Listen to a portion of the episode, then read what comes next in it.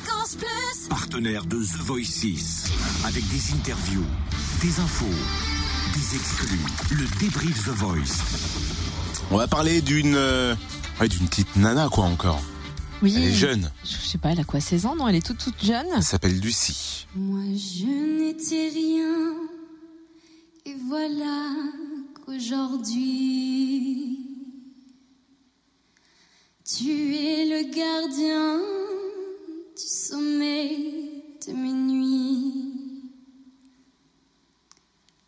t'aime à mourir.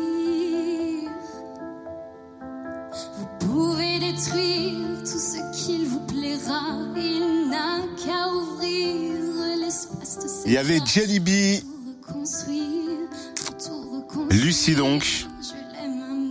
Et Chloé qui avait repris Et le Chloé. Religion, c'était assez exceptionnel aussi. Elle continue l'aventure. Lucie. Eh oui. Elle est dans quoi, team Florent Pagny Il s'est laissé attendrir forcément, mais euh, c'était tellement pur, plein d'émotions, bouleversant, et en plus elle chantait la chanson à son cher et tendre qui était juste là dans le public, alors forcément. Ah oui, donc ça casse le Ça rêve boule de euh, pas mal de mecs. euh, Eh ce que oui. tu viens de dire. Merci Cynthia.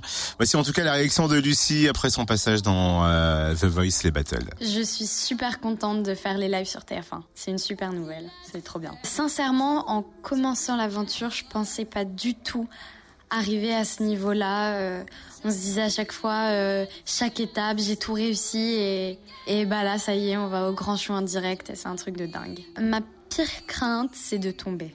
De tomber sur scène, oh là là. Mais bon, ce sont des choses qui arrivent et ça apprend un peu bah, le, le métier et, et les risques de la scène aussi. Je suis encore en cours et c'est assez compliqué de faire du droit et de la musique, mais l'université dans laquelle je suis a accepté que je passe en régime dérogatoire, c'est-à-dire que euh, si jamais je, ne suis, je suis absente, euh, ça, ne- ça ne va pas me pénaliser.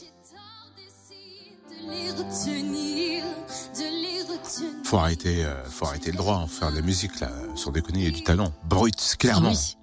Vous aussi, vous avez regardé les battles de The Voice samedi. Dites-nous quel a été votre candidat, candidate préférée sur fréquenceplusfm.com.